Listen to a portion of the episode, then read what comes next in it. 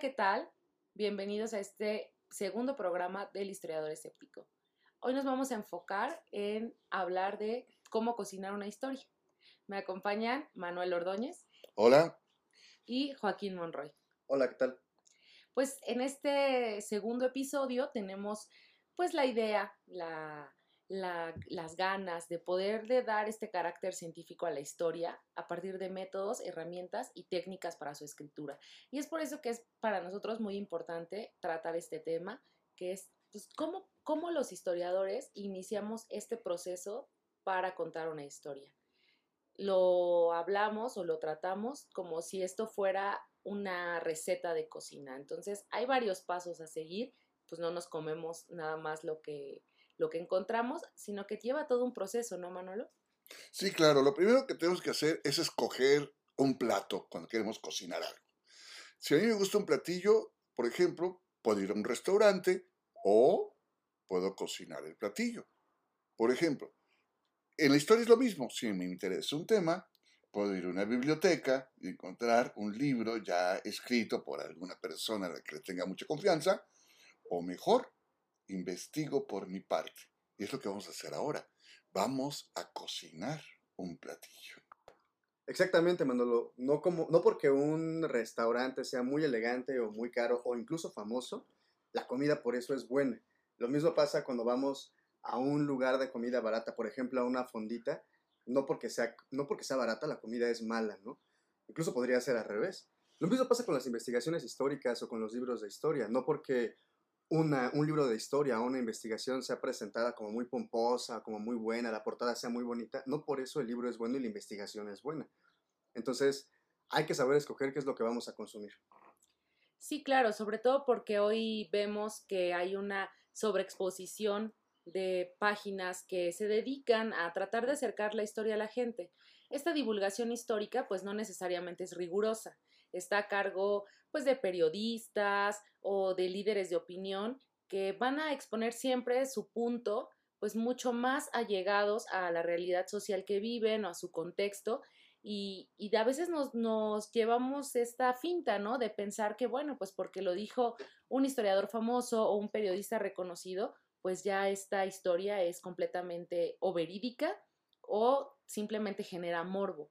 Pero la historia no necesariamente tiene que ser esta búsqueda incansable de los hechos, pues que están ahí, ¿no? Que están ocultos y que resultan de pronto un poco cómicos o este dato curioso. Lo que nosotros tratamos es siempre de ir encontrando ese platillo que nos gusta, esa, esa comida que, que a lo mejor está ahí oculta, pero que la vamos a encontrar. Por eso es muy importante saber qué ¿Qué de la historia nos gusta? ¿Qué platillo queremos consumir? Y hay que ver una cosa, normalmente lo que nos gusta comer es lo que aprendimos a comer. Es decir, cada sociedad, cada eh, tiempo, cada parte del mundo come de manera diferente. Por lo tanto, también los, la investigación historia eh, es así. En cada época, la investigación tiene objetivos diferentes también en cada lugar este, se buscan em, resolver preguntas dependiendo de su aquí y ahora. Es decir, eh, la comida y la historia en eso se parecen. Todos dependen de un momento determinado de un aquí y ahora. No hay una dieta que digamos universal, como tampoco hay una presentación histórica que sea absoluta y definitiva e igual y buena para todos. Pues sí, justamente Manolo, como, como bien estaba diciendo, hay que, hay que aprender o hay que diferenciar qué es lo que queremos consumir, qué es lo que queremos saber sobre la historia, qué es lo que vamos a consumir de la historia. No es lo mismo saber de la historia leyendo libros o aprender sobre la historia investigando. Es lo que tenemos que diferenciar, qué es lo que nos va a gustar eh, consumir. Solamente vamos a acercarnos a leer una investigación, por ejemplo, de un youtuber o vamos a acercarnos a una investigación compleja académica, o por ejemplo nosotros vamos a empezar a investigar directamente en un archivo, o vamos a hacer entrevistas para saber sobre ello, no vamos a explorar nuestros gustos históricos o vamos a adquirirlos de otros. Y es que, bueno, pues la historia últimamente hemos visto que a todo el mundo pues parece gustarles, pero no a todo el mundo se anima a investigar y se quedan pues con lo que les dan.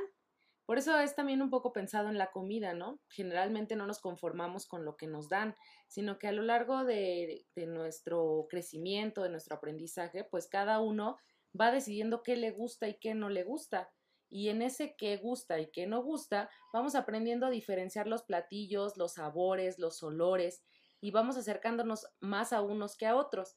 Lo mismo pasa con la investigación histórica. A lo largo de la carrera, a lo largo de nuestro paso por la historia, pues vamos nosotros aprendiendo qué nos gusta y qué no nos gusta.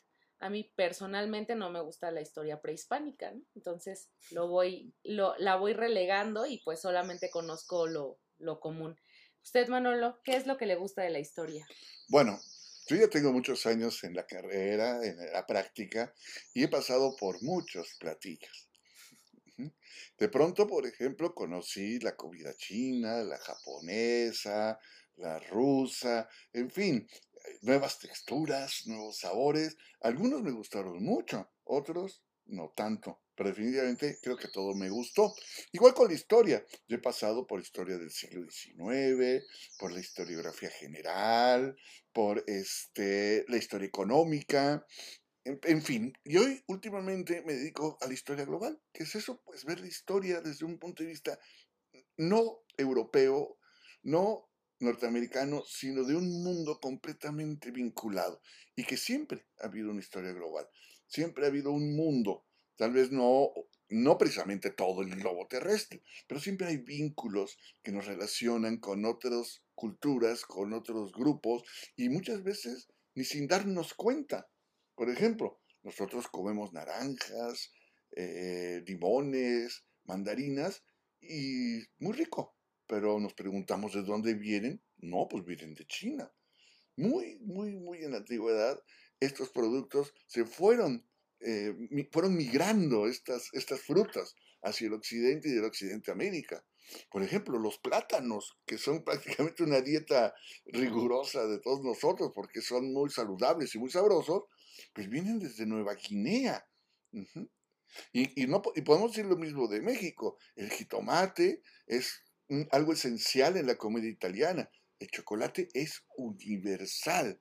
Y así pues, como la comida, los alimentos se han distribuido por todo el mundo ya, hasta se nos olvidan sus lugares de origen, ya no hay un centro de que digamos, de aquí surgió todo y se fue distribuyendo, aunque sí lo hubo, pero hace mucho, mucho tiempo.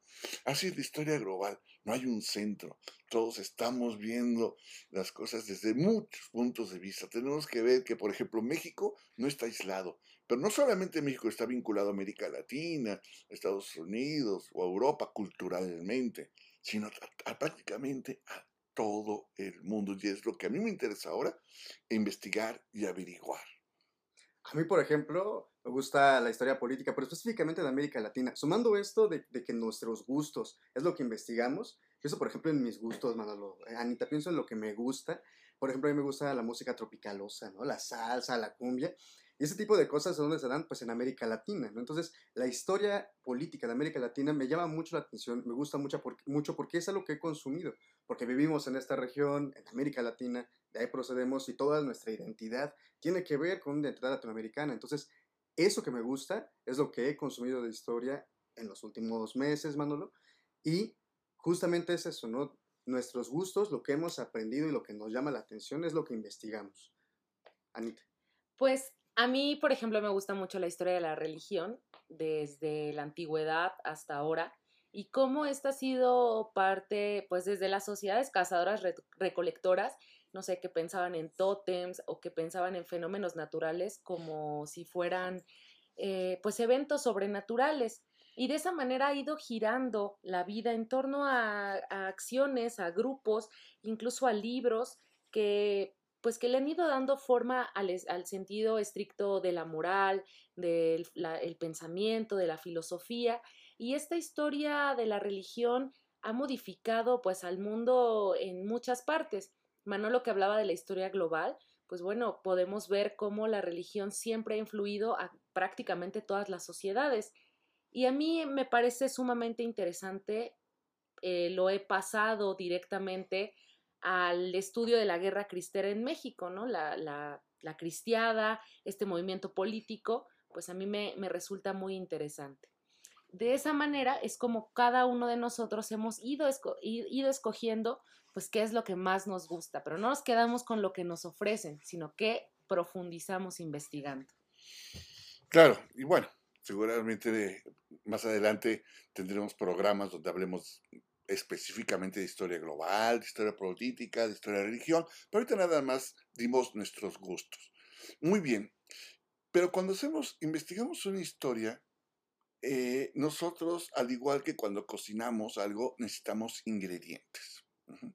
En primer lugar, tenemos que ver la disponibilidad de estos ingredientes, que en el historiador sería la disponibilidad de las fuentes. Un historiador inglés, Carr, decía que hacer historia era como consumir pescado. Y había tres maneras. Uno podría ir a la pescadería, por ejemplo, al mercado de San Juan, donde ya todos están muy escogidos, deliciosos, y uno escoge lo mejor de lo mejor. Es como el historiador que va a la biblioteca, puede eh, tomar los mejores trabajos historiográficos que se hayan hecho, pero él no los hizo, ya se los dan preparados. La otra es ir al mar y buscar nuestro, nuestro alimento. Pero uno puede aventar la red en el mar y agarrar de todo. Y entre ellos viene, bueno, a lo mejor vienen unos pescados deliciosos, pero también puede venir eh, peces o crustáceos que uno no consume o no los quiere, o incluso pueden ser hasta venenosos. Y además agarra basura y quién sabe qué cosas. ¿Esto qué pasa? Es cuando alguien entra a los repositorios documentales, por ejemplo, y no tiene idea de qué es lo que va a buscar. Y en tercer lugar está el gran investigador, el que sabe de técnicas de pesca, el que sabe de la migración de los, de, los, de los peces, el que sabe cuándo y cómo pescar. Claro, se le puede ir algún otro animalito por ahí que no necesite, pero por lo general escoge lo mejor. Y es cuando hace el historiador que sabe dónde está el repositorio, que sabe qué es lo que tiene el repositorio y que sabe buscar en ese repositorio. Esos repositorios pueden ser bibliotecas, pero también puede ser trabajo de campo. Y entonces, cuando llegamos ahí, este, ya sabemos qué es lo que queremos, ya sabemos qué escoger. Por lo menos tenemos una, mm, digamos, un, un, un corpus documental o de información en general, no nada más documental. Puede ser material, puede ser cultural, puede ser intangible, pero que ya sabemos qué queremos y sabemos dónde buscarlo. Claro, y es por eso que es tan importante saber discernir entre los tipos de fuentes que existen, las fuentes primarias, fuentes secundarias y el manejo que tenemos de ellas muchas veces eh, pensamos que las fuentes primarias, pues solo por haber sido escritas en la época, ya resultan en, una fuente primaria y no necesariamente tiene que ser así. Muchas veces estas también responden a, un carácter político, a una intención. Por eso la historiografía nos lleva de la mano para poder ir haciendo esta interpretación de fuentes y entender que, bueno, pues depende de lo que nos guste, nosotros podemos ir teniendo cada una de estas fuentes. Cuando hacemos una investigación histórica, cuando ya nos acercamos a la fuente, es importante también ser escéptico, que es la intención de este programa. Ser escéptico es no quedarse nada más con lo que determinado pues chef nos preparó, determinado historiador nos, nos puso en la mesa, sino que vamos más allá en la búsqueda de esta, de esta información nueva, tratando de refrescar los temas. Por eso cuando nos dicen, no sé si les ha pasado a ustedes que, dicen, bueno, es que la historia ya está escrita, ya está dicha, y no necesariamente, siempre hay nuevas formas de escribir la historia y nuevas formas de preparar la historia. Bueno, pero pienso, por ejemplo, también en los ingredientes que uno puede usar y que tiene a la mano para poder, para poder desarrollar su historia, ¿no? Por ejemplo, si lo comparamos con la comida, no, no, usted no haría, por ejemplo, un pozole con carne de león, ¿no? O no haría un molde con patas de ornitorrinco, por ejemplo ¿Por qué? Porque no tenemos dones y ornitorrincos aquí. Entonces tenemos que usar las herramientas que tenemos a nuestra mano, ¿no? Esos son los ingredientes que, los que por eso tenemos que fijarnos. ¿Cuáles son las fuentes que tenemos? ¿Qué archivos existen? Y también qué investigaciones hay, como ya decía Anita, ¿no? Nosotros vamos a depender de ese momento en el cual estemos investigando. Y por tanto, ahí es donde vamos a e, establecer nuestro estado de la cuestión, qué es lo que nos falta. Sí, claro. Además, jamás haría pozole con, con pate de ornitorrinco porque tienen un espolón venenoso y no quiero matarme, ¿no? en la cola. Sí, en, los archivos es lo mismo. A lo mejor nos interesa mucho, mucho algunos temas de la historia, por ejemplo, la historia medieval, pero nosotros, como no tenemos acceso a los archivos medievales y a lo mejor ni siquiera sabemos leer el, latín medieval o no podemos paleografiar la letra este, que, se, que se en aquel entonces, pues tendríamos problemas, muchos problemas. Hay que ver lo que tenemos, ¿sí? hay que ser este, claros en cuanto a nuestras limitaciones y en cuanto a nuestros alcances. Por eso, muchas veces em, el cocinero, como el historiador, usa lo que tiene. Un buen chef puede hacer un plato maravilloso, a lo mejor con una papa, cebollín y perejil. Lo que se encontró en el refri ya seco, ¿no? Con eso hacer. Y lo hace perfecto. ¿Por qué? Porque sabe, sabe usar los ingredientes. No necesita tener este, especies exóticas que traigan de Ceilán o de las célebes, o no tiene que ser afuera una papa peruana de esas de las mil o quién sabe cuántas este, variantes tenga. Hay que ser este, claros de que todos tenemos limitaciones, no solamente limitaciones en cuanto a, las habilidades, sino en cuanto a los recursos que tenemos. Claro, eh, lo que usted dice es sumamente importante, sin embargo tampoco creo que sea determinante para, pues para que no se haga una buena historia. Como dice, bueno, lo, lo importante es que el historiador siempre esté tratando de mantenerse actualizado y de esa manera va a enriquecer el campo de estudio que nos gusta podemos no saber latín medieval ni saber, eh, este, pues no sé, algunos idiomas, sin embargo, siempre hay la posibilidad de continuar el aprendizaje. Y así como continuamos el aprendizaje, nosotros vamos a continuar en el siguiente programa hablando de cuáles son los utensilios para llevar a cabo nuestra receta histórica. Y bueno, pues para continuar con esta charla, antes de, terminar, pues me gustaría que platicáramos un poco acerca de las noticias que hemos estado escuchando en estos últimos días, sobre todo esta que salió muy reciente de la intención por parte del Ejecutivo de celebrar los 700 años de la Fundación de México Tenochtitlan. Así es, en una nota del Universal que dice en su encabezado, anuncia AMLO plan para celebrar 700 años de la Fundación de México Tenochtitlan en este 2021. Pues bueno, en esta bonita sección, como dice Ana, de El historiador y las noticias del presente, lo que podemos ver aquí es una intención, una probable intención política, o una clara intención política, ¿no es así, Manolo? Del gobierno de, Andrés Manuel, de legitimarse, ¿no? de una legitimación política sobre algo histórico. Eso es muy común. La legitimación histórica o la legitimación política a través de la historia es algo que siempre se ha ejercido.